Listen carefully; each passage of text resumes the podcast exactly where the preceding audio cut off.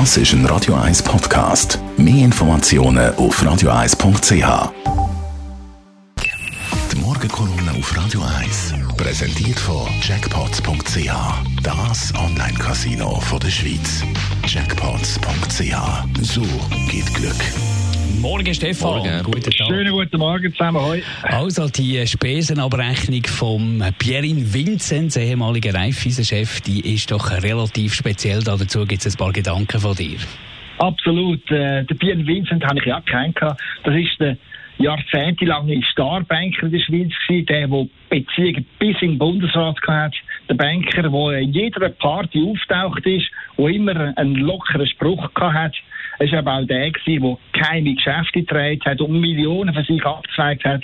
Und ja, auch der, der, der die, exklusiven Stripschüppen vom Bodensee bis zum Genfersee bestens von ihnen kennt hat. Aber wie all sein wilden Treiben der Vereins nicht zu vergessen, der Vinzenz, der hat in der Reifwiese so schamlos gewütet, wie, weil alle in der Bank schlicht und einfach weggeschaut haben. Weil alle, speziell der Verwaltungsrat, den Kopf ins angesteckt haben und der Vinzenz, der coole Oberzampano, letztlich bewundert haben. Besonders angetan, ja, blendet ist der Verwaltungsrat gewesen, also, äh, das Aufsichtsgremium, das den Vinzenz müsste kontrollieren und bremsen. Dort aber hat es lauter graue Mäuse gehabt. Niemand hat den Mut gehabt oder das Wissen, am wild gewordenen Vinzenz Knöpfe einzutun.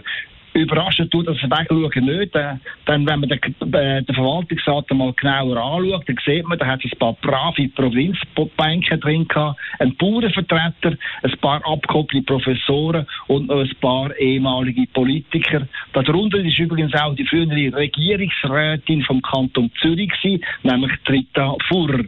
Furrer ist 2C aus dem Verwaltungsrat zurücktreten und dann subito in Raiffeisen Verwaltungsgrad übertreten. Was sie für Qualifikationen fürs Banking mitgebracht hat, ist mir schleierhaft. Wahrscheinlich hat man auch ganz einfach noch eine bekannte Frau fürs Gremium gesucht und ist dann bei der mit der ehemaligen Regierungsrätin Rita Fuhrer hängen geblieben. Was ich sagen wollte, bei der Raiffeisen ist das oberste Kontrollgremium, der Verwaltungsrat, sackschwach besetzt gewesen. Eine ernsthafte Überwachung von Pierre Vincent hat es gar nicht können geben. Und was die Überwachung von oben noch völlig unmöglich gemacht hat, die Verwaltungsräte, die haben selber Millionenkredit von der Bank gehabt, und zwar zu Vorzugskonditionen. Mit anderen Worten, die, die hätten sollen den Bankchef überwachen, sind selber verbandelt und befangen gewesen.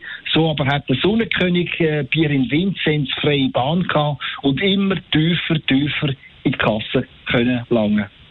Die Morgenkolumne von Stefan Barmettler, Chefredakteur von der Handelszeitung. Auch zum Nachlesen auf radio1.ch. Die Morgenkolumne auf Radio 1.